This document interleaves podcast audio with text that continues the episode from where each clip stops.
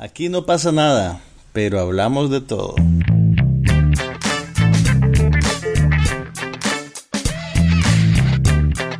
Un podcast sobre cine, TV, tecnología y todo lo demás.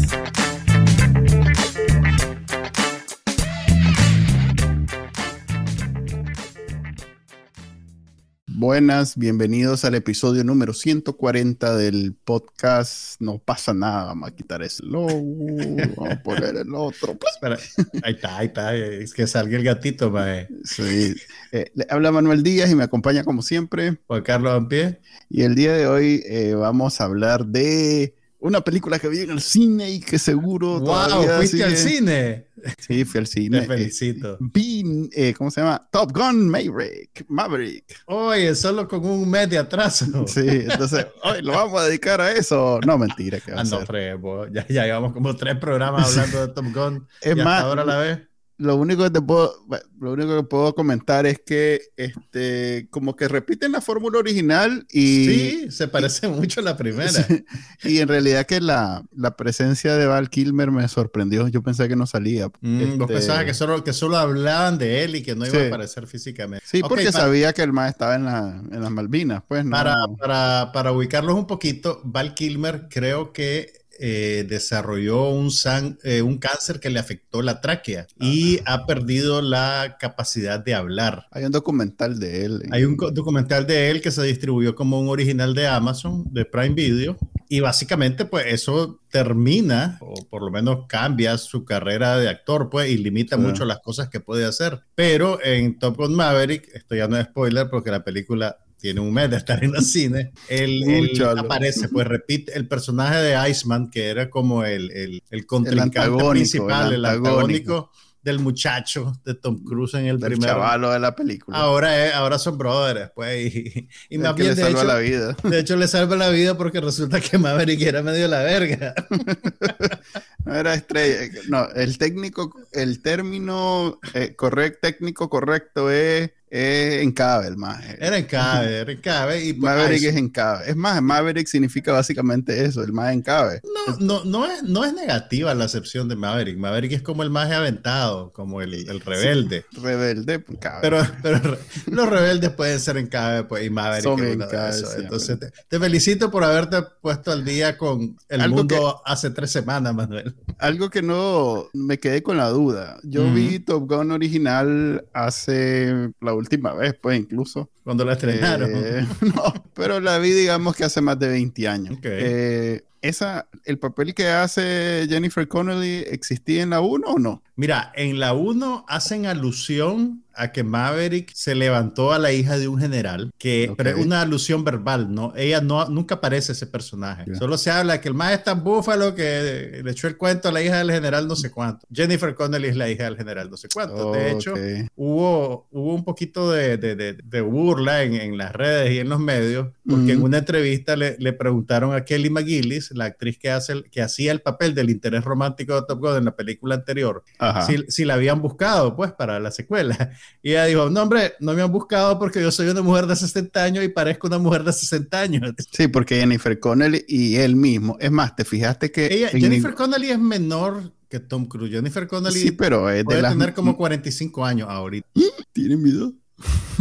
Probablemente. Tiene tu, está entre tu edad y la mía ya está en el borde, pues ya. Sí, y. Eh, o sea que ya no puedo ser eh, estrella de cine. Ya lo siento, ese tren ya dejó la estación.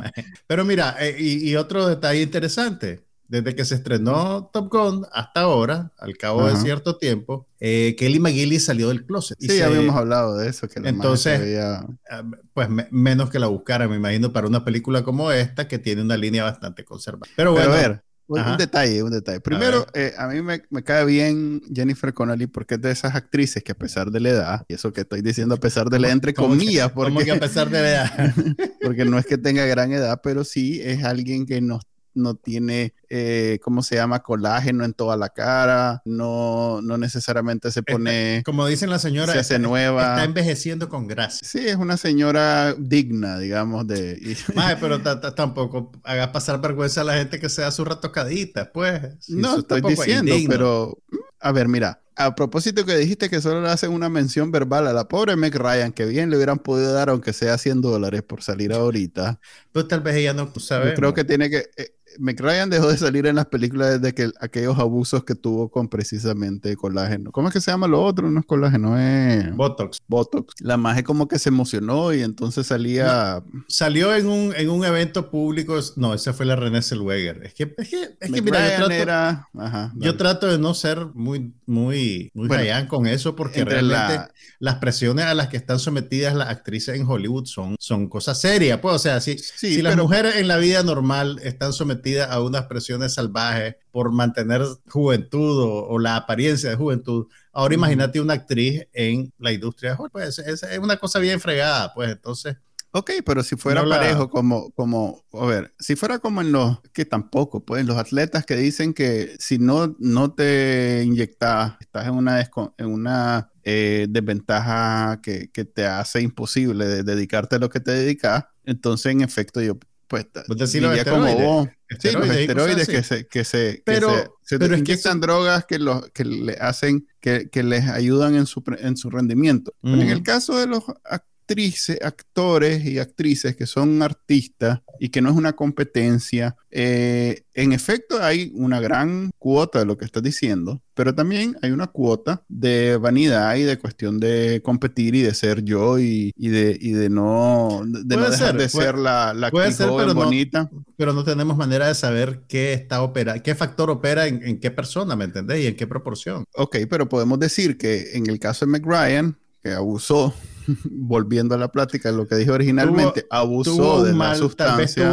tuvo, un mal, o sea, pero es que lo pones como que si la mujer se drogaba con el Botox. no, pero se deformó un mal médico, pues, ¿me entendés? Fue un mal médico, que, no le fue bien, no... la trataron bien. O sea, yo, lo que quiero es quitarle carga de culpa a la persona, ¿me entendés? Eh, es un poquito, y ahí es como que, no, no, o sea, nada, pues cero, no tiene ninguna no, no, responsabilidad. No, no, porque, o sea, pero es que no es algo por lo que deba ser castigada, ¿me entendés? Nadie está castigando. Tal vez alguien, lo, alguien le atendió mal médico, ¿eh? como la mujer aquella que, que le puso cemento a la pobre Alejandra Guzmán en, en, el trasero, pues que, ella creía que estaba trabajando con un buen doctor y le salió alguien que le hizo una barbaridad. Pero bueno. Ok. O sea, ¿vos crees que, el tema, pues, ¿vos crees que Meg Ryan no la buscaron porque ya estaba muy mayorcita? Creo que yo mismo no lo hubiera buscado. No, no por estar mayorcita, por eh, es que distrae, o sea, si al final de cuentas el, machete con el que trabajan los actores y actrices es la cara, ese es su machete, pues ese es como, como los beisbolistas y el bate, pues ese, con ese es el que gana se gana la vida y, y definitivamente ya su cara no, no representa, o sea, hay una distracción. La última película que yo vi de Meg Ryan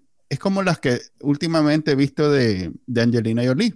O es más, ni siquiera quedémonos en mujeres, como este más eh, el, boxeador. Angelina Jolie es mujer. Sí, yo sé, pues, pero saltándome el término, digamos, la barda del género, eh, o del sexo, mejor dicho, Vayámonos a, ¿cómo es que se llama? Este, el, que era boxeador. Mickey Rourke. Mick Rourke. Sí. Sí. otro más. pero, pero Mickey Rourke es un caso extremo. Es, es, que, es que lo que te estoy mencionando son lo, casos lo que se hizo Ryan cuando tuvo ese problema se revirtió. O sea, ah, cuando, cuando, se La última película que vi eh, es, el mismo efecto de Rourke. Okay, estoy viendo y, no puedo ver más allá de. Ok, sí, ese, ese, es un riesgo. Ese es un riesgo, pues que yo creo que asume la gente que hace eso. Pero también, mira, Meg Ryan en, el primer Top Gun era un personaje secundario, era, era la novia del mejor amigo de Gus. Sí, aquí hubiera podido salir solo siendo, como hizo Val Kilmer, pues. Sí, pues la mueca pues. nada más. al final yo, diciendo, yo no, sentí que hiciera falta realmente, te digo honestamente. pero es porque yo quería. vos querías, vos tenés un, asunto ahí sin resolver con la Meg no, yo quería que salieran la mayor cantidad de actores de la De la primera. Sí, para. Mm. No solo él. Y viste que hablando de hablando de, de, de cuestiones del físico. Yo estoy de cascarudo. somos, un poquito atrevidos, no queremos. Por eso, pues, si, si, la, si la primera vez que hablábamos caímos en la, en la cuenta que Tom Cruise tiene, ¿cuánto? 50. 60. 60.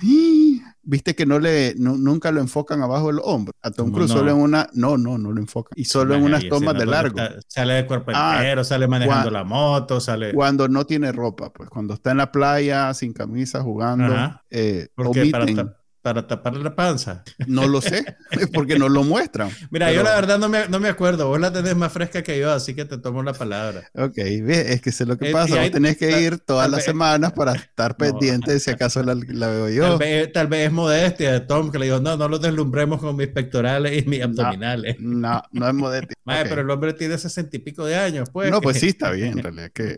Pero ya, el maestro, ya ves, siendo hombre. ¿Qué querés? Todavía puede ser el. Tiene su vanidad también, ya ves. no siempre lo ha tenido, o sea, que los tacones que se ponía. Siempre ha usado tacones y los ha tapado, precisamente por el ah, chaparrito, el maje. Uchalo, no bueno, te, te, felicito. No lees pues, vanidades, bocho. No, no, no, fíjate que no. ¿Y, de dónde sos crítico entonces si no lees vanidades? Ahí está toda la piedra. Ahí está toda la piedra. Yo creo que ya ni le editan vanidades. ya no le sacan. Se te estás, está, delatando tu edad, maje. No, yo, yo porque eran las que salían en, los consultorios de... En la barbería y en los consultorios de No, en la barbería no, no, ni que fue en los salones, pues tal vez sí, en los salones sí, pero, pero era lo que había. Y no acompañabas a tu mamá. Ajá, Vení. Confesar, que tu mamá te llevaba a cortarte el pelo al salón con ella. Sí, a ver. Solo que ella iba a salones caros y a mí me mandaba esos cortes del, de centavos. Que, Corte de huacal. El corte. que no hay garantía. De... Ok, volvamos al tema del podcast. No tiene nada que ver con, con cortes de pelo. Ok, entonces. Ni con Botox ni nada. ¿Viste alguna otra cosa aparte de esto? Sí, de hecho sí. Eh, logré ver el comienzo de una película vieja que no vale la pena comentar. ok, entonces dame, dame, déjame el turno a mí, pues, para contarte. Sí, hablar de película. Pues. Vi varias películas, pero déjame empezar. Es más, debo decir, hice el intento de ir ahí, antier. Ajá. Es planifiqué, pues, digamos, como el miércoles dije, voy a ir para estar listo.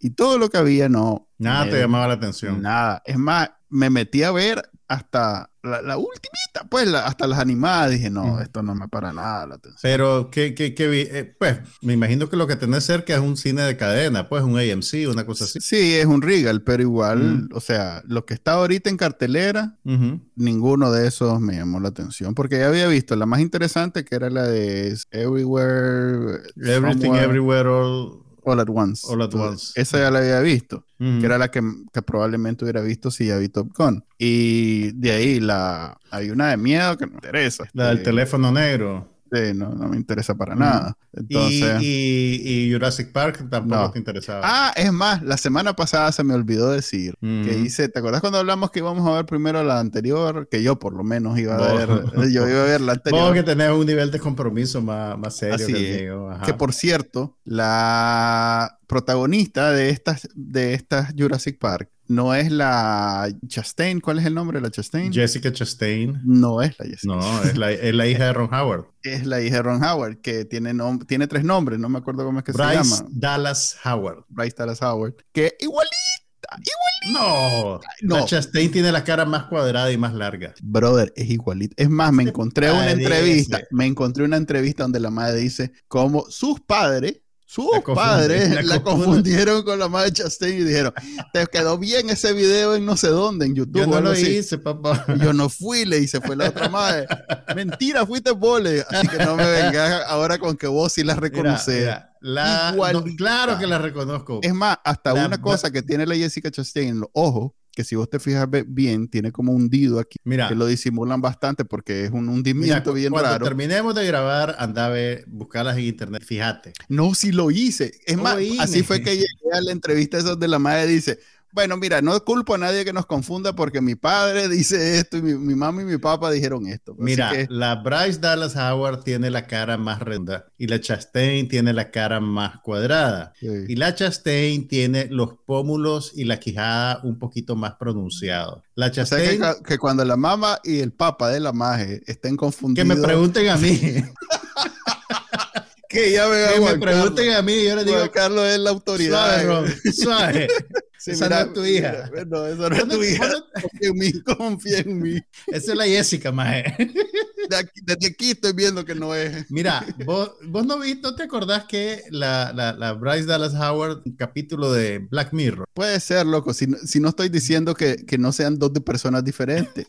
y, que obviamente, si son dos personas diferentes y no son gemelos, pero, vas a encontrar. pero, si te detenés a buscar, vas a encontrar. ¿De dónde, venís, con, ¿De dónde venís con este descubrimiento? ¿Vos dijiste la vez pasada que, que creías que era la Chastain? No, cuando vos hablaste, no, no, a ver, cuando vos hablaste la vez pasada, cuando vos dijiste su nombre, yo dije, eh, hablaste bien rápido porque no escuché Jessica Chastain. Y ahorita que vi la peli, que, que comencé a ver, dije, ah, no, ¿sabes qué fue? Que, que cuando en la, en la primera vi la película, dije, a ver, qué bonita se veía Jessica Chastain. No, no, normalmente no lo...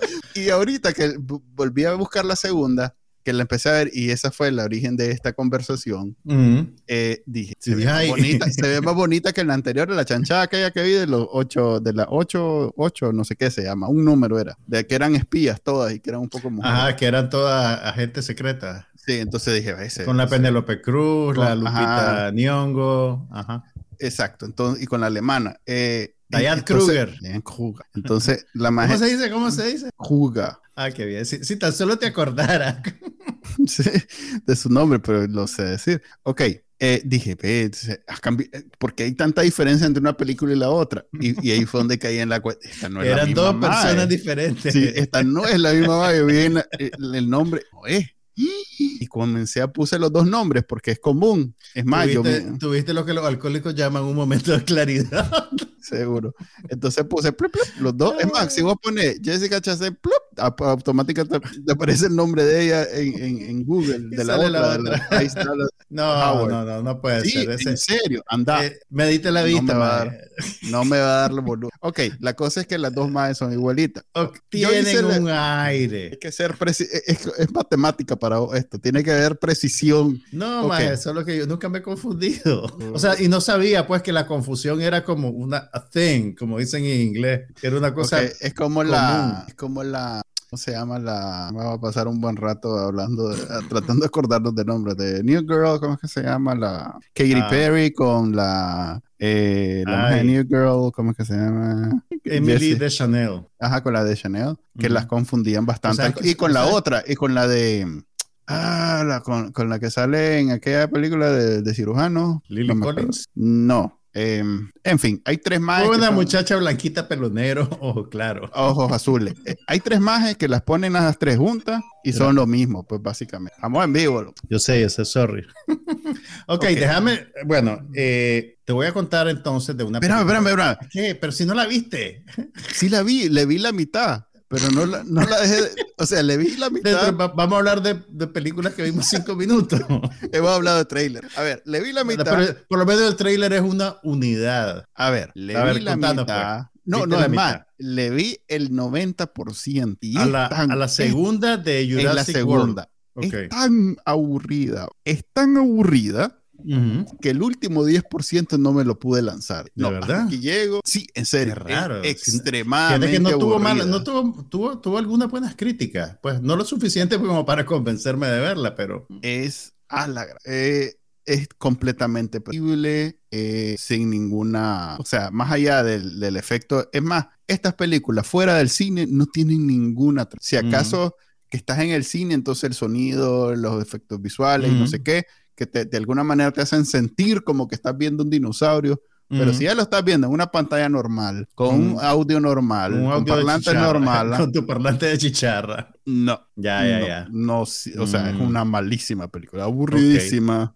Hasta llegó, bueno, mira qué bien, ya nos pusimos al día con Top Gun que salió hace un mes y con Jurassic Park que salió hace tres años. Tres años y que no la terminé de ver porque es demasiado aburrida. O sea que si no me lancé esa. Sintonicen en el 2026 para que hablemos del Jurassic Park de ahorita. No la voy a ver. Eh, eh, es, intencional. A ver, es una, es una opción de vida que no voy a ver ninguna más de esas chanchadas. Es un poco tarde para eso. Ya, ya viste. Ya una y media. y media. No, una, y, tres cuartos. Una y tres cuartos. Pero bueno. Mira, yo vi una película que supuestamente va a ser una de las películas grandes del verano, eh, que se estrenó esta semana en Estados Unidos y creo que va a estar en Latinoamérica, incluyendo Nicaragua, la semana que viene. Y es una película nueva del director Baz Luhrmann, el australiano que hizo eh, aquella versión de Romeo y Julieta con Leonardo DiCaprio, que hizo Moulin Rouge y que hizo una versión de El Gran Gatsby, también con Leonardo DiCaprio. Y ahora está presentando una película biográfica sobre Elvis Presley, que ah, se llama apropiadamente Elvis. Elvis. Elvis. Entonces, más ¿Qué es con Tom Cruise? ¿Qué es con Tom Cruise? ¿Qué Tom Cruise? Con Tom Hanks. Tom Cruise. Tom Hanks, perdón, sí, entiendo cómo te puedes confundir entre Tom Hanks y Tom Cruise. Pues, sí, sí, Tom Hanks, perdón, perdón. Mira, el, de hecho, eh, Tom Hanks no interpreta a él, Tom Hanks interpreta a... Obviamente, si es un señor. Nunca se sabe, nunca se sabe. Anda por los 70 y mira, hace el papel. Bueno, mira, Tom Cruise. Mira, Tom ok, toma agua, cálmate. Mira. Mira. Ok, pero para. De hecho, el pobre Tom Hanks usa tanto látex en la cara para interpretar a su personaje que bien podría ser cualquiera. Pero bueno, mira, ya, ya, ya, a ver, respira, respira. Tom Hanks hace el papel de un maje que se llama el coronel, entre comillas, y lo pongo entre comillas porque no era ningún militar. El coronel Tom Parker, que era como el apoderado, el manager, el agente mm. de Elvis Presley desde los, desde los inicios de su carrera. Mm. Y toda la película está contada desde el punto de vista de él, que es un mm. personaje... Debe ser basada en un libro de él. No, no, no, no, no, realmente, fíjate, es un guion original. o, es Tom Hanks, entonces vale la pena hacerlo. Pero mira, o sea, entiendo por qué lo hacen. Pues primero, ah, ah, bueno, y el papel de, de, Elvis Presley lo hace un actor joven que tiene una filmografía, pues ha estado ocupado desde chiquito, un muchacho que se llama Austin Butler, pero no es una estrella, digamos, consagrada que vos decís, ve, vamos a ver una película con Austin Butler, no pasa. Pero la gente se dice, ve, vamos a ver una película con Tom Hanks sobre Elvis Presley. O sea, tiene, tiene sentido desde el punto de vista de, de la venta, del negocio, digamos. Entonces, eh, él interpreta al manejador de Elvis que es muy famoso por haber sido un gran explotador de Elvis Presley. Pues de hecho no fue una relación que terminara bien y al final pues obviamente, esto no es spoiler porque es historia bien conocida. Más, bien es excepcional que un artista de cantante, un cantante en general de la música, eh, le haya ido bien con quien sea que lo haya manejado. Con sus managers, pues, y eso. Pero, este, pero este hombre era particularmente eh, siniestro, pues, y explotador de, de Elvis Presley. Y se dice, y la película más o menos de alguna manera lo confirma, pues que él también era tal su afán por explotar a Elvis que inducía a los médicos a, drogarlo para que pudiera actuar, para que pudiera descansar y, manejarlo de esa manera, que realmente no es algo que, lo inventó él. Los estudios de Hollywood en su era dorada, que tenían a los actores haciendo cinco o seis películas al año, eran famosos por, porque tenían médicos en, su staff que se encargaban de eso, de darle a los actores pastillas anfetaminas para que se despertaran y eh, somníferos para que durmieran y los terminaban convirtiendo, les creaban problemas de adicciones. Judy Garland, por ejemplo, la, famosa actriz de musicales, eh, tuvo serios problemas de adicción porque el estudio básicamente la, la inducía a consumir esa sustancia de esa manera. Entonces, eso lo ve en esta película. Mira, ¿a vos te gustan las películas de Baz Luhrmann? ¿Las tenés presentes? ¿Viste Moulin no. Rouge? ¿No, viste El Gran Gatsby? Ok.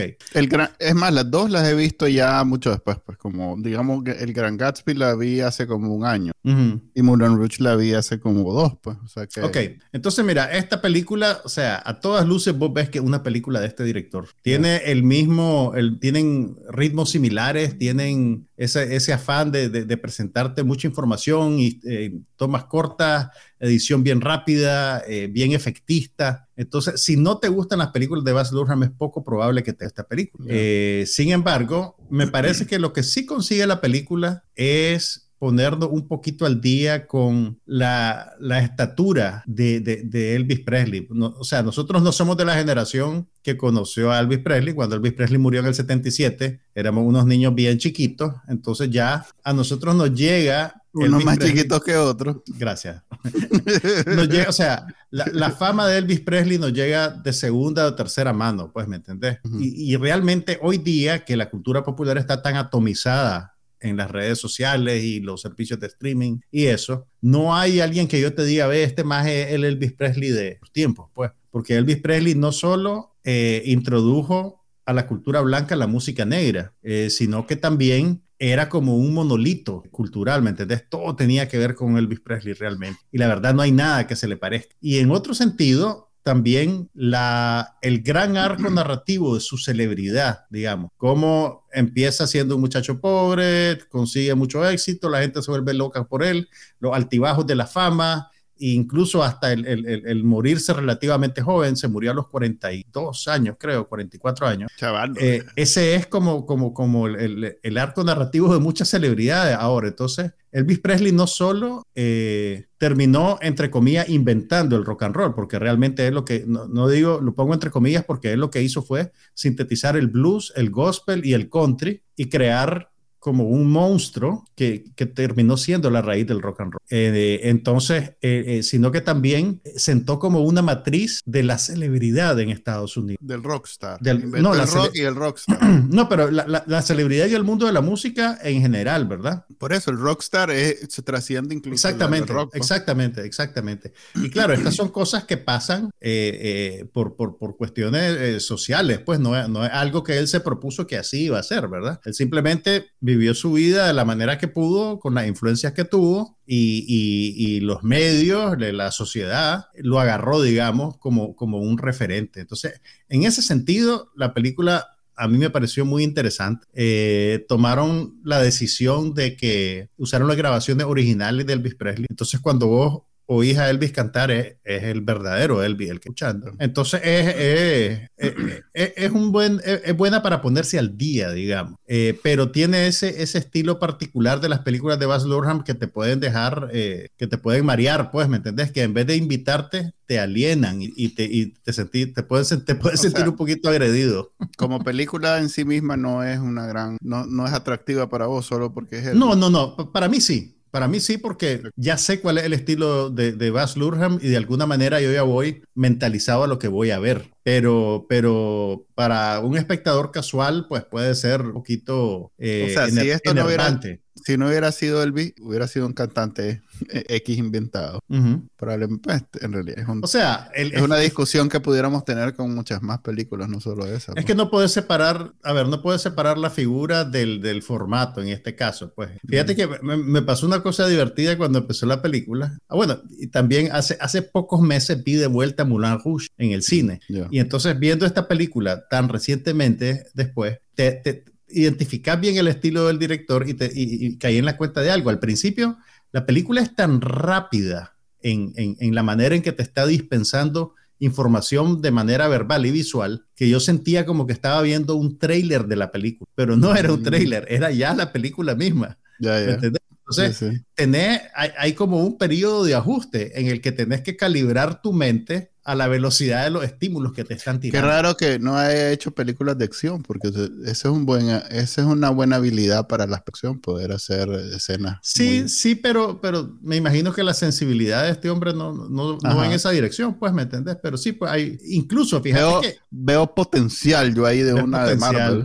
Pero mira, incluso el, el, mira, no creo porque Marvel es muy, muy celoso de su fórmula, digamos, y... y, pero está dispuesto a experimentar o sea, pero, pero, pero este maje es, eh, es uno de esos, de esos genios excéntricos. Pues no lo, no lo veo, pues. No lo, entiendo lo que decís, pero no, no, no, no lo veo. Pero lo que te iba a decir era que incluso si la sensibilidad de este maje se tira más por el género musical, realmente los suyos son musicales bien atípicos. Eh, eh, porque yo, yo, recuerdo que cuando se estrenó Moulin Rouge, era una de esas sensaciones que en, en inglés dicen love it or hate it. A la gente o, o, le encantaba o la detestaba, pues porque era el, el, el, el, estilo de edición, por ejemplo, y la puesta en escena era tan agresiva y tan rápida que estaba totalmente divorciado de lo que tradicionalmente es un musical. Eh, entonces es, es, es, atípico, pues. Ahora. Es como, es como spot de video, es como spot de... Exactamente, es una estética más de videoclip que... Ajá, de, videoclip moderno, pues. Exactamente, exactamente. Entonces, mira, es Baz Luhrmann un gusto adquirido, digamos. Y esta película, pues tenés que ir con la mente abierta. Es, o sea, lo que pasa también es que, mira, dura dos horas 39 minutos. Ahí sí no decís nada, ahí sí no decís nada. No, no, no, no, a ver, a ver, a ver. Espérate, Qué bárbaro. Honestamente, ya espérate, espérate. Honestamente, mientras estaba viendo la película, no resentí el paso del tiempo. Pero a medida que la película avanza, eh, sentís como que es hay, es demasiada, hay demasiada información, hay demasiada minucia. Yo creo que podría haber sido más corta. Poquitín. Pero al mismo tiempo se siente como que le hacen falta cosas. Es una cosa bien ah, rara. 239, 240 es demasiado. Porque, o sea, porque meten tanta información. Por ejemplo, creo que, que, hay películas de Star Wars que duran menos, ¿no, Fregue? Y hay películas de Star Wars que duran más. que lo normal, porque son cada 10 años, pero está... Pero mira, el, lo, que te quiero decir es que no es, digamos, su mejor película, eh, pero hay algo en la vulgaridad del estilo, digamos, en el exceso, que conecta de alguna manera también con la leyenda, eh, especialmente el Elvis Presley en la etapa final de su carrera, el, Elvis Presley de Las Vegas, que estaba gordo, que se vestía. me da curiosidad de eh, ¿Cómo le va a Tom Hanks con un papel así negativo de esos que no caen? Se logra despojar de todo su carisma. Mira, el, el, para poder hacer este papel, o sea, yo, creo, lo que no quiere decir que yo esté de acuerdo, pero yo creo que lo van a nominar al Oscar. Y te voy a decir por qué. Primero porque es Tom Hanks y tiene tiempo ah. de no hacer un papel así súper de alto perfil. Eh, hizo unas cuantas películas para Apple Plus, pero esas no trascendieron mucho. Creo que fueron dos. Primero es Tom Hanks y Tom Hanks le cae bien a la industria. Segundo, es un personaje dramático de la vida real y y además es un personaje estrambótico y excéntrico, ¿verdad? Entonces, Y tercero, eh, lo transforman físicamente con, con, con, prótesis faciales, eh, con gordura falsa, con almohadas y cosas así. Y ese tipo de transformaciones le encanta a, la academia. Entonces, Mínimo, mínimo le van a tirar creíble como Es creíble como malo, como... Mira, sí, es que, es que, a ver, es que ese es el problema, pero, pero es un problema de la película por diseño más que culpa de, Tom Hanks. E, en, en, en, un nivel, la película es bien caricaturesca y él es un villano de caricatura, mm. pero no es porque él esté actuando mal, sino porque eso es lo que la película le está pidiendo que haga. Eh, y considerando el, el, el, perfil que tiene este, este sujeto también, en la gran historia de Elvis, yo, sé, yo siento que él es un, una nota al pie de la página, pues, ¿me entendés? O sea, yo estaba más interesado en Elvis Presley que en el coronel y la película básicamente la domina el coronel. Entonces, y, la domina siendo básicamente un narrador, pues, ¿me entiendes? O un catalizador de problemas. Entonces, el, coronel en sí mismo no es un personaje interesante. O por lo menos la, impresión que me queda es que al final se sabe tan poco de él que no podés tampoco indagar mucho en sus motivaciones, en su vida, en, en por qué hizo lo que hizo. Simplemente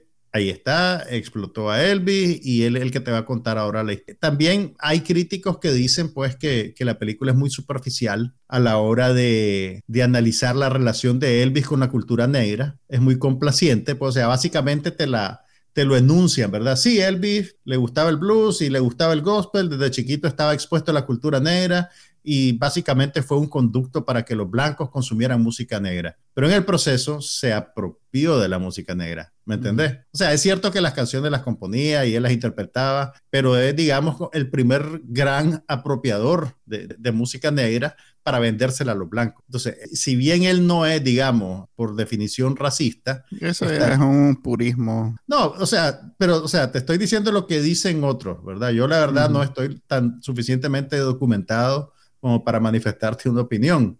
Pero sí se habla mucho, incluso hoy día, de la apropiación cultural y Elvis es como uno de los primeros... Está en desacuerdo. Ok, estás en desacuerdo con ese concepto, pero sí se habla de eso, pues, ¿me entendés?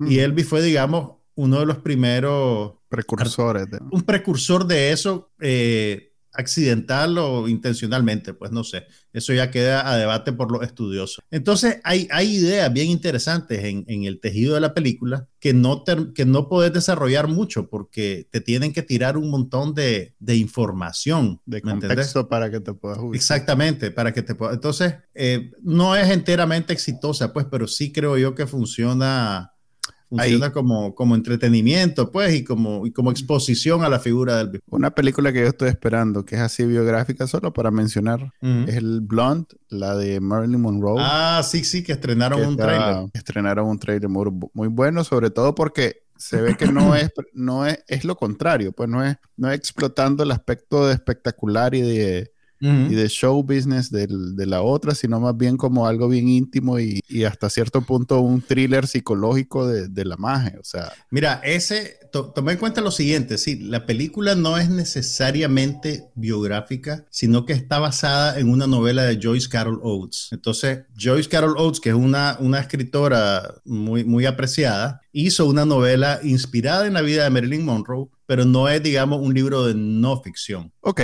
pero está dentro de esta eh, moda de hacer biografías y no solo biografías, de históricas, películas sobre momentos históricos. Acabo de terminar Gaslit, que es una serie, pero que eh, precisamente es sobre lo que pasó con Nixon y el Watergate, que por cierto, Eh, obviamente, eh, doña Julia Roberts. Julia Roberts, que hace el papel de, de Martha Mitchell, es el verdadero personaje principal de la serie. Eh, y así la mercadearon. Ok, yo no la vi, yo no vi para nada el mercadeo, solo la vi directo. Bueno, en, los trailers predominaba Julia Roberts sobre Sean Penn, por ejemplo. Ok. es más, Sean Penn es el, actor secundario de ella, porque es el marido, y, y, es precisamente, Gaslit es obviamente, o no obviamente, pero está precisamente eh, referido a, cómo eh, lo que le hicieron a ella, más que lo que pasó con el Watergate y Nixon y todo lo demás, está referido a, su experiencia personal. Esa serie está buena por el valor histórico también, eh, para que la vean, y estoy esperando esa de... Ya tuve que decir, aunque no, no vi la, que, la de Elvis, ya tuve que decir, viste... Ah, bueno, te digo, Blonde, ya que está, ya que la mencionaste, el, el, director ha hecho, ha hecho dos películas buenísimas. Pues a mí me gustaron mucho, creo que a vos no te gustaron. Eh, una de ellas era bien lenta, pero era una película muy linda, eh, que era el asesinato de Jesse James perpetrado por el traidor Robert Ford, creo que se llamaba, que tenía a Brad Pitt haciendo el papel de Jesse James y después hizo un thriller con Brad Pitt que se llamaba Killing Me Soft, que era sobre un asesino a sueldo, si mal no recuerdo. Pero eh, esta película suena bastante atípica, pues con el estilo de él. No sé exactamente qué lo atrajo al material, pero, pero sí, sí espero ansiosamente verla. ¿Qué más? ¿Qué, viste en serie? Bueno, terminaste de ver Gaslit. Terminé de ver Gaslit, terminé de ver eh, la esposa del, que camina en el tiempo, ¿cómo es que se llama? La este, esposa del que camina. Ajá, The Time Traveler's Wife. The Time Traveler's Wife. Eh, espero que le hagan segunda temporada. Nunca, nunca voy a superar que, que vos hayas visto The Time Traveler's Wife. En serio, si es una buena serie. No, no porque sea mala, sino porque no es como el tipo de cosas que uno asociaría con vos. Está súper, o sea, no es, no es una, no, hay unas que sí son eso, no es eso. no, no, pues. O sea, es, atípico, no es el eh, típico contenido que vos consumes. Es, es quizá la, la experiencia mm. más que más me ha hecho pensar sobre el paradigma del tiempo. Vieras todos los. ¡Wow! Todo eso sacaste de esa serie. Es que en serio, fíjate que te, te, plantea un montón de situaciones donde vos te quedas pensando, es cierto, si el tiempo y el espacio no puedo, y la relatividad. No eh, puedo invertir 10 horas de mi vida para reírme de vos. Está bien, está bien. Bueno, vi dos series nuevas. Vi una, una chanchada de Netflix, que ya de entrada digo que chanchada, pero bueno, la vi completa, así que... Algo tenía. Hipócrita de mi parte, se llama The God's, God's Favorite Favorite Idiot, que es una, una, serie de donde actúa, dirige, escribe el creador. este, ah, el marido de la. ¿Cómo se llama esta maje? Ben Falcón se llama el maje y la maje se llama Melissa, Melissa El marido de la Melissa McCarthy. Entonces ellos dos son los principales. Este, él, él, es el men de toda la serie. Y es, en la, es como The Good Place, pero como a la mitad, pues, como que no les dio para hacer un Good Place de verdad y llegaron como a la mitad. Está, un poquito, está divertida, está, eh, tiene buenos momentos, te hace pensar un poquito, pero no es trascendente. No quiero ahondar mucho. La que no la recomiendas. ¿Cómo no? Porque no es un compromiso muy grande. Son 20 minutos y como te digo, hay algunos episodios que sí están bien. ¿Cuántos episodios son? Eh, fíjate que vi como 8, déjame, sí, vi 8. No sé si ahí terminó. Es más, son, que dos horas, son dos horas y media. Mejor vean la película de Elvis. Dura exactamente lo que dura la película. Fíjate que, no. Te, aseguro que esta la, la un poquito. Ok, vi una serie nueva y, y estoy viendo Obi-Wan Kenobi ahora en serio, ya como tarea, pues ya de verdad. Ya comprometido. Sí, ya en el segundo capítulo, de hecho. Ya terminó, ¿verdad? Darth Vader sí ya terminó. Entonces también por eso, pues, porque no voy a quedar enchilado esperando una semana. Ahorita la otra que quiero comentar, que esa sí es la que voy a hablar ahorita, sigue ese, ese esquema y ya enchilado. ¿Cuál es? The Old Men es una serie de FX, transmite en Hulu. Ah, la serie con Jeff Bridges. Con Jeff Bridges y, este, ¿cómo es que se llama? Don eh, John Lithgow. Este, ¿Qué tal está? Me, da, curiosidad porque me gusta mucho Jeff Bridges. Es una buena serie de acción, de espía. Eh, me, a ver, he visto varias últimamente de espía. Aquella de Apple Plus, que, Slow Horses. Slow Horses, que me, encantó. Es como eh, lo contrario de esta, en el sentido que aquella es como bien dinámica, bien, este, bien movida, a pesar de ser inglesa, yo no sé. Eh, y, tiene mucho humor. Y ahí Guy Ritchie en inglés. Sí, pero generalmente las series inglesas son lentas. Incluso series como eh, Sherlock, que es una serie mm. moderna y que para todos los efectos, una buena serie es una serie lenta, pues dura una hora, cada hora y media cada episodio. Se dan su espacio, pues no es aquello de... Eh, este, este, por lo menos por, por los previews, parece más de... Pues, pues estaba diciendo que Slow Horses, Slow Horses es más de acción y tiene su humor y no sé qué. Esta es una serie que bien podría haber sido una de esas películas eh, donde precisamente el personaje principal es alguien ya viejo y entonces está más, está más este, enfocada en esas escenas bien tensas de, mucho, de, de, mucha violencia, pero ah, detenida, pues, lenta, donde no es aquello donde la cámara se mueve rápido, y pasa la escena y en 30 segundos. son bandidos, porque todos los previews de la serie pareciera que vas a ver una serie de acción. Exactamente. Pareciera que vas a ver a Liam Neeson porque le secuestraron a su hija, pues, Taken otra vez. Así es, esto no, esto es lo contrario. Es como No Country for Old Men, pues que te acordás que las escenas no oh, eran. sí, no eran aquello de, de pla, pla, pla, alguien salió bien y alguien salió. Aquí no fregué, el pobre me ha llevado dos episodios bien cachimbiado. Está bien, eh, la trama pues es predecible porque cliché de que es un espía de, de, los tiempos de la Guerra Fría y que ahora entonces eh, lo, lo, andan buscando, entonces el madre tiene que de, recordar los viejos tiempos y salir del hoyo donde estaba y entonces va contra todo el mundo. Hasta ese, hasta ese punto no es nada especial, pero sí es una serie de una hora cada episodio, es una serie así bien, o sea, te puedo decir que la trama se ha movido bien poquito en, lo que lleva.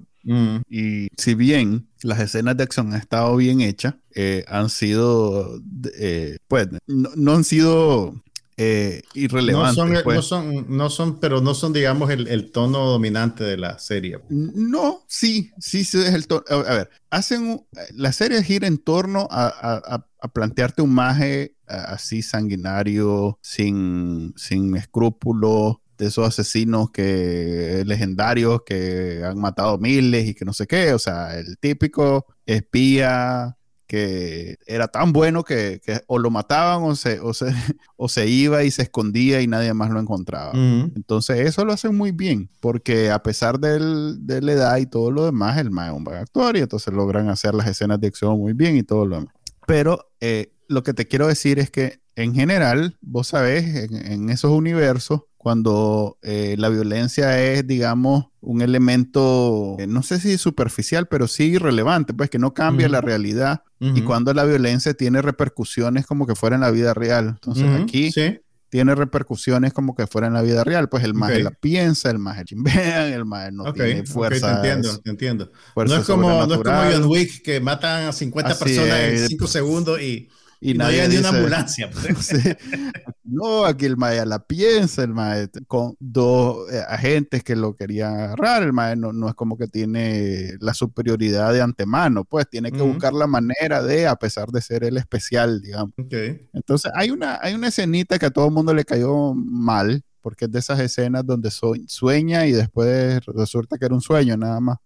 Entonces, que era un giro completo de la trama, pero que era solo una imaginación, era daydreaming el imagen. Entonces, eso sí cayó mal, pero en general, hasta, hasta ahorita, eh, lo que he leído yo y mi opinión también es que es una serie bien hecha. Eh, y que vale la pena ver. Pues es tipo HBO, pues es algo mm, que no está para nada mal. Sí, es de FX. FX en Hulu, pues. Vale Mira, la pena. Yo vi una serie, bueno, vi el primer capítulo de una miniserie, quiere decir que no hay, no va a haber segunda temporada, ya sacan toda la historia acá, que creo que la mencionamos de pasada hace una semana, se llama Under the Banner of Heaven. Es una serie de, basada en un libro de John Krakauer eh, sobre un crimen verdadero que tiene lugar en Salt Lake City, en el seno de una familia muy poderosa dentro de la iglesia mormona. Eh, vos sabes que Salt Lake City en Utah es como el centro de la religión mormona. Y este es, el Vaticano de los mormones. Es el Vaticano de los mormones. Entonces, en esta serie, eh, la serie arranca con un asesinato, ¿verdad? Eh, matan a la esposa y a la bebé de el menor de los hijos de una familia que es muy estimada y poderosa en el seno de la iglesia mormona. Y Andrew Garfield, el actor que hizo de Spider-Man hace un ciclo pasado, hacer papel de el detective, un detective relativamente joven al que le cae el caso. Y él tiene la particularidad de que además de ser detective, él es entonces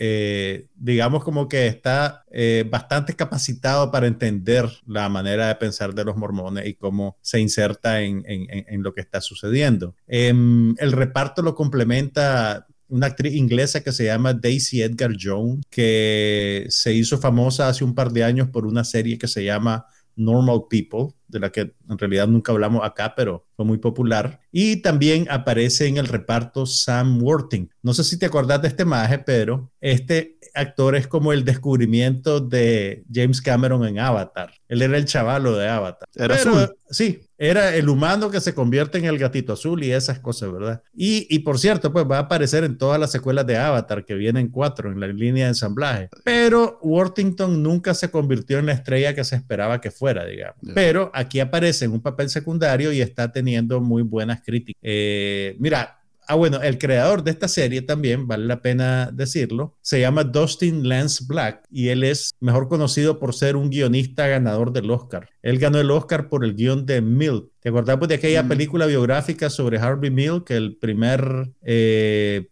político elegido gay en la ciudad de San Francisco?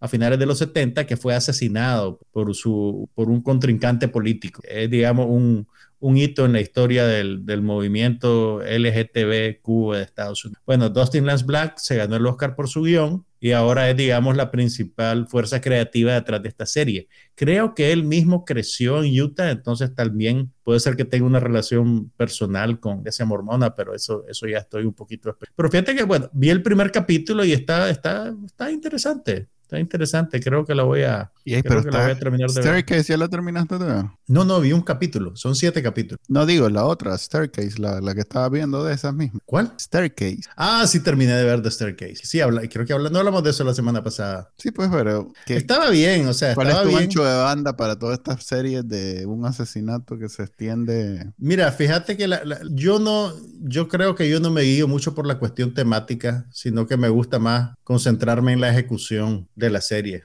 más allá del, pues, del, del, género. Entonces, Quise, tuve la intención. Oh, y acabo de ver Candy, que también es un crimen Ajá, era la otra, pues. Que sí, no, Yo todavía llevo dos episodios de Staircase y la estoy pensando. Mira, es. Lo que pasa es que The Staircase no es una narrativa satisfactoria porque no es conclusivo el desenlace. Entonces, lo que vos vas a disfrutar en The Staircase es el viaje más que el destino. ¿Me entiendes lo que te digo? Eh, o sea, el, el, No, ok, te entiendo, pero no, no me... No te, no te, no te motiva, pues, no te motiva. o sea, en, The Staircase vos lo que disfrutás son los actores, lo que hacen, lo que dicen, cómo lo hacen, cómo se va desarrollando la trama, pero no, no al final no vas a quedar, digamos, satisfecho, digamos. No vas a decir, ah, yo sabía que esto es lo que pasó, o ah, me sorprendió, porque realmente nadie sabe realmente qué es lo que pasó. Y, y, esa, esa falta de conclusión es casi que el punto de la, del ejercicio narrativo que ellos hacen. Entonces, no, vos no sos el, vos no sos el público ideal para The Staircase. Sí, me suena que es para ese público que consume los podcasts de, de True Crime, que está de moda, para esa gente esto es... Sí, sí, es, más o menos esa, esa, esa, idea. De hecho, fíjate que el, el, el, documental original de The Staircase salió más o menos al mismo tiempo o, o antecedió por un año o dos años el, el fenómeno del, del, del, podcast de Crimen Verdadero, que yo creo que el, primer gran podcast de Crimen Verdadero fue el de Serial. ¿Te acordás de Serial? Sí, sí, me lo lancé que era el caso de, de, de, la muchacha coreana americana que la había el novio matado, su novio que creo que era pakistaní americano o al fin ¿En qué acabó eso? Que no me acuerdo. Creo que él. Yo juraba que iba a hacer película eso. No. no sé, fíjate. Creo que él salió en paro... salió por libertad bajo palabra, pero no lo tengo, no lo tengo claro, la verdad, no me acuerdo. Ok, queriendo ver la que recomendaste en el episodio pasado, que me llamó la atención la, la, premisa. No me acuerdo cómo se. Precisamente ese fue el problema, que como la recomendé. no te acordaba el nombre, no me acuerdo el nombre. Entonces encontré una y dije, ah, esta es. Y, y ahí iba como a los 10 minutos cuando caí en la gracia que no era. Pero, pero, a ver, mira la que vi. Vi Spiderhead. Ok, ok, ajá. Que, no te gustó. de tiempo, pérdida de tiempo. Ajá. Y quería ver la de la que mencionaste que en el futuro ya no hay dolor y entonces la gente. Eh, Crimes of the Future. Crimes of the Future. Que, que ya la encontré y ya la quiero ver también. Ya la quiero.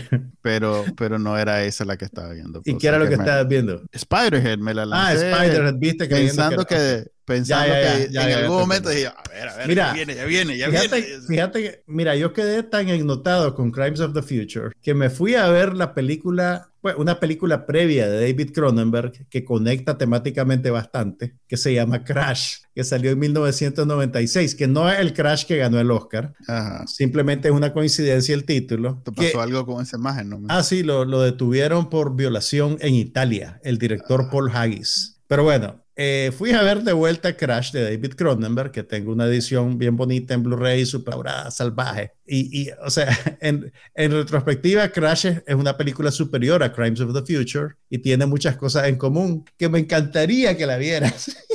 Casi que te pagaría, maje.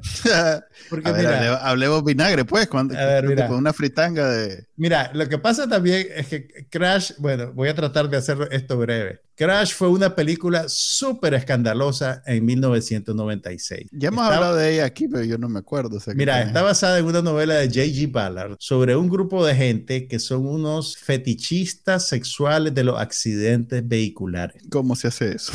O sea, eh, o sea una cosa bien rara, tenés que ver la película para entenderlo. Pero entonces, la película está eh, el, protagonista es James Spader, que es tu amigo de la serie. ¿Cómo se llama la serie con James Spader? Eh, no sé. Ay, que vos la ves, que te encanta, que es como de un fixer, que tuvo... Ah, este... Blacklist. Black, Blacklist, exactamente. Entonces, que me encantaría verte, o sea, más que, más que, que vos veas la película, quiero verte la cara viendo la película. ella es como secretaria eh, cuando con James Spader. Sí, no, pero esto, pero esto, o sea, a ver, Secretaria es una película bien adolescente en sus provocaciones. Mm. Crash, Crash es otro es adulta. Es bien adulta. Es adulta perturbada, además. O sea, es adulta perturbada. Lo que pasa es que, a ver, yo creo que parte del escándalo, entre comillas, es que la gente la tomaba muy literalmente. La Realmente es una película que tiene que ver un poco con, más con, con encontrar la manera de dramatizar el impulso sexual, más que decirte, oh, estos más se excitan con accidentes de tránsito. Ese es el punto, cómo, cómo unís una cosa con la otra. Cuando ves la película tiene sentido eh, y, te, y, te, das cuenta que es una alegoría. O tal vez no te das cuenta que es una alegoría y solo te quedas horrorizado. Pero mira, ah, la película, o sea, es que pues David Cronenberg es un gran director realmente y fue divertido verla de vuelta. Eh, y tiene, es, el reparto es, es, buenísimo. Tiene a Holly Hunter, tiene a Rosanna Arquette, tiene a un actor canadiense muy bueno que se llama Elías Cotillas. Y, pero a ver, te voy a, para ilustrarte un poquito, el, el, la cosa pasa así. James Spader sufre un accidente eh, y en ese accidente después se está recuperando en el hospital y conoce a, la, a una sobreviviente que vive en el otro carro, cuyo esposo murió en el accidente. Y esta mujer, esta que es una doctora, está conectada con un grupo de gente que son, digamos, formalmente los fetichistas. Ok, entonces no murió por casualidad, murió porque estaba... No, su es casualidad. Es una casualidad. Mm. El, ese, ese, primer choque es una casualidad. Lo que pasa es que también no es el tipo de película que vos decís, ah, es que eso no es creíble. Nada es creíble en esta película. Todo es una construcción. Entonces, el, el, líder del grupo, que es un, que hay, hay algunas crónicas, unas críticas que dicen que es... Pero ¿por qué estamos hablando de la película anterior y no de la actual? Bueno, porque, hablamos ya hablamos de la actual. Entonces, el, el, el, líder del grupo, que no es un culto realmente, porque no es una cosa tan articulada como un culto, es un fotógrafo y es un maje que cuando anda en la calle y ve un accidente va y toma fotos para hacer él su archivo. Y, se organiza con otros amigos de él que también le gustan estas cosas para reescenificar accidentes famosos. Entonces, en la película hay una larga secuencia en la cual, en frente de un público, reescenifican el accidente en el que murió James Dean. Y entonces, y, con ellos, pues de verdad, ¿me entiendes? sale un maje que supuestamente es doble de película, con su chaquetita roja como James Dean y un carro que es una reproducción del carro de James Dean, y chocan lo más cercano posible, pues obviamente, a lo que fue el accidente en el que James Dean perdió la, perdió la vida. Y, y el maje anda con el patín de que quiere duplicar el accidente en el que murió Janie Mansfield, que también es una cosa horrible, pues realmente. Entonces, la película, las cosas así más feas y desagradables te hablan de ellas más que enseñarte, por ejemplo. Y está el elemento, pues, de observar el comportamiento humano en eso de, de, el, controlar o no tus impulsos, el, el, encontrar satisfacción de estas maneras, establecer o no una conexión humana conectado con lo físico. Es bien interesante, es bien interesante, pero tenés que, digamos, tenés que entrar en sintonía con lo que la película está haciendo, porque si lo tomas literalmente, vas a...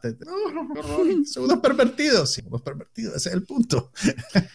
Ok, ese fue el segmento de Cronenberg de toda la semana, aparentemente. Mae. ah, bueno, y ahora cuando veas Crimes of the Future me vas a decir, qué barbaridad, qué chacha. Te vamos a tener otro segmento de Cronenberg. Hay una serie de, de Netflix que, que, se hizo viral, una escena eh, que donde comen una parte del cuerpo, algo así. Es, es, como de perturbante también, perturbante, perturbador. ¿En Netflix, ¿Cuál? Te, lo debo, no me sé. Imagínate que ni siquiera es la serie misma. No era nada de Cronenberg. No, no era nada de Cronenberg. Pero sí, me estoy acordando que la última eh, así de outrage, ¿cómo se llama? Que te tratan de...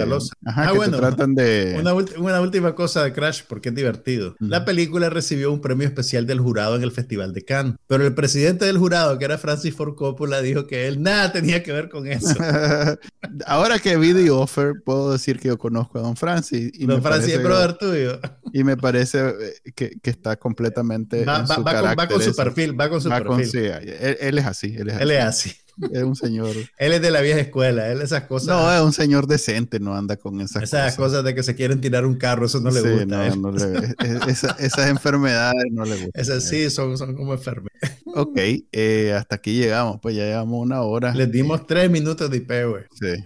Ahí, ahí, ahí, ahí, se la, ahí se lo apuntamos y nos lo pagan en la otra. Este, este fue entonces el episodio 140 de No pasa nada. Ya saben que lo pueden escuchar en vivo todos los viernes a las cinco y media hora de Nicaragua. Y estoy cayendo que ahorita son en realidad en Nicaragua, cuatro y media. Sí. el cambio de hora me fregó. Ok. ¿Cuál este cambio de hora? No has cambiado la hora. Yo, pues, mi cambio de hora mental. Eh, espérate, espérate. Lo hicimos temprano este, este viernes. Vos no fue intencional que me No, no fue para, nada. No, para nada. Es que yo vivo en Texas y en Texas una hora. Mae. de estar aquí en Florida, que son dos. me arruinó. Florida, man. Sí, totalmente. A mí me pareció raro, pero dije, bueno, ¿y ahí quieren que salgamos temprano? Está bien, no hay falla. Lo hicimos temprano. Para los que lo ven en vivo, este, este lo hicimos temprano. Ya saben que a las cinco y media normalmente todos los viernes. Y después lo pueden descargar de su directorio de podcast favorito. Hasta la próxima. Hasta la próxima. Aquí no pasa nada, pero hablamos de todo.